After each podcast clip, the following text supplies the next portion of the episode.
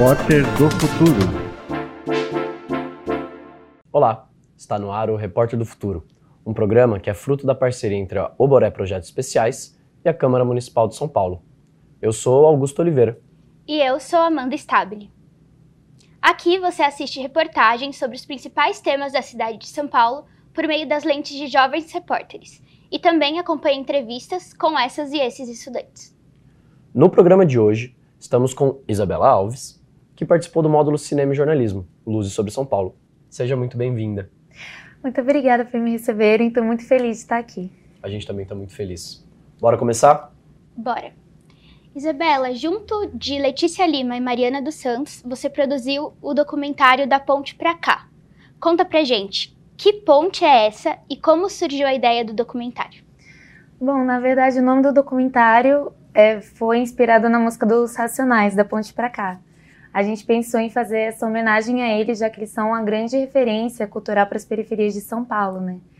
É, para quem não sabe, tem até no documentário deles essas questões que nos anos 80 e 90 as periferias eram só resumidas à violência, à pobreza, e eles foram é, um dos grupos de rap mais famosos da época, então eles conseguiram unir várias quebradas, né, de São Paulo e se empoderou os jovens e tal, então a gente quis prestar essa homenagem a eles. E o tema do documentário surgiu, na verdade, porque, é, como era um curso de cinema, e nós três somos da periferia, eu moro no Grajaú, a Mária de Parelheiros e a Letícia é do Jardim São Luís. Então a gente pensou, pô, vamos falar sobre criadores de conteúdo de início, né? A gente pensou, pô, a gente não conhece nenhum cineasta, vamos falar de TikTokers, vamos falar de gente que está usando Instagram para divulgar quebrada. Mas eu falei, mano, vamos insistir um pouquinho nessa ideia de fazer cinema nas periferias.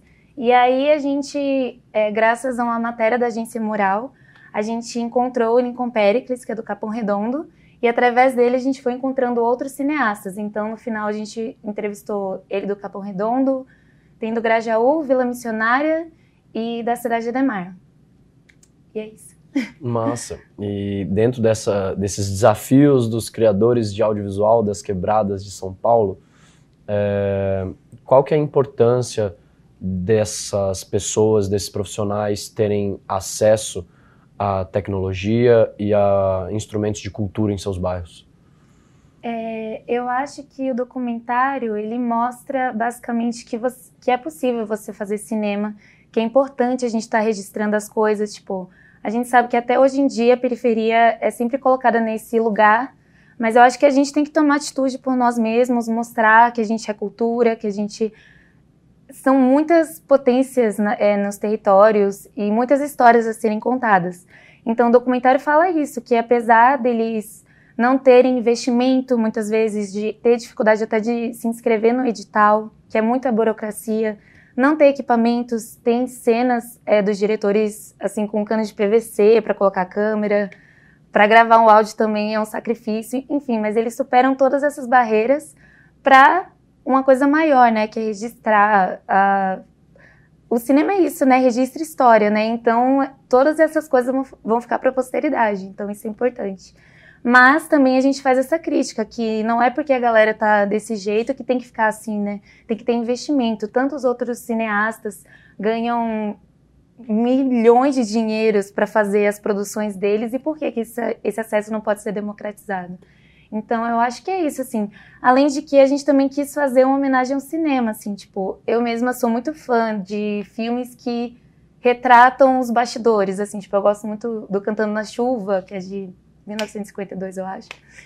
E, enfim, a gente também quis fazer isso, porque que Hollywood sempre faz filmes, assim, sobre cinema, deles lá, os bastidores. Por que, que a gente não faz também sobre a nossa quebrada, né? Então é isso, a gente foi também mais uma tentativa de fazer um registro histórico do que estava acontecendo. E a reportagem de vocês já circulou por diversos festivais, como a Mostra de Cinema de Tiradentes. E como tem sido para vocês toda essa repercussão e participar desses festivais?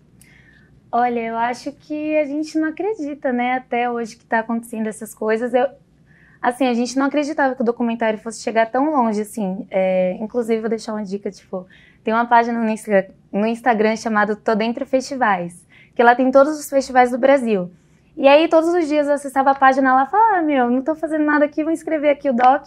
E aí acabou, acho que a gente foi selecionado para cinco ou seis. E a Mostra Tiradentes é, tipo, a maior mostra de cinema independente do Brasil, né? Então lá, gente, tipo assim, foi surreal. Tinha filmes, assim, do Ney Mato Grosso, Jesuíta Barbosa tava lá, aquelas, né? Eu quase desmaiei quando vi ele.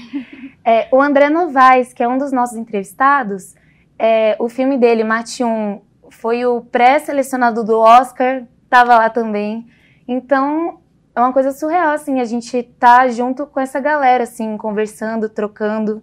Então, é isso, eu acho que. Eu, e o especial do nosso documentário, eu acho que foi isso, assim, tipo, não existem tantas referências, assim, de documentar o, o trabalho desses cineastas. Acho que por isso que foi selecionado, assim. Bom, e é esse trabalho que foi selecionado para pelo menos cinco festivais, é isso? Isso, acho que sim. Que a gente vai assistir na volta do intervalo. É rapidinho, a gente vai assistir o curta produzido por Isabela Alves, Letícia Lima e Mariana dos Santos. A gente volta já.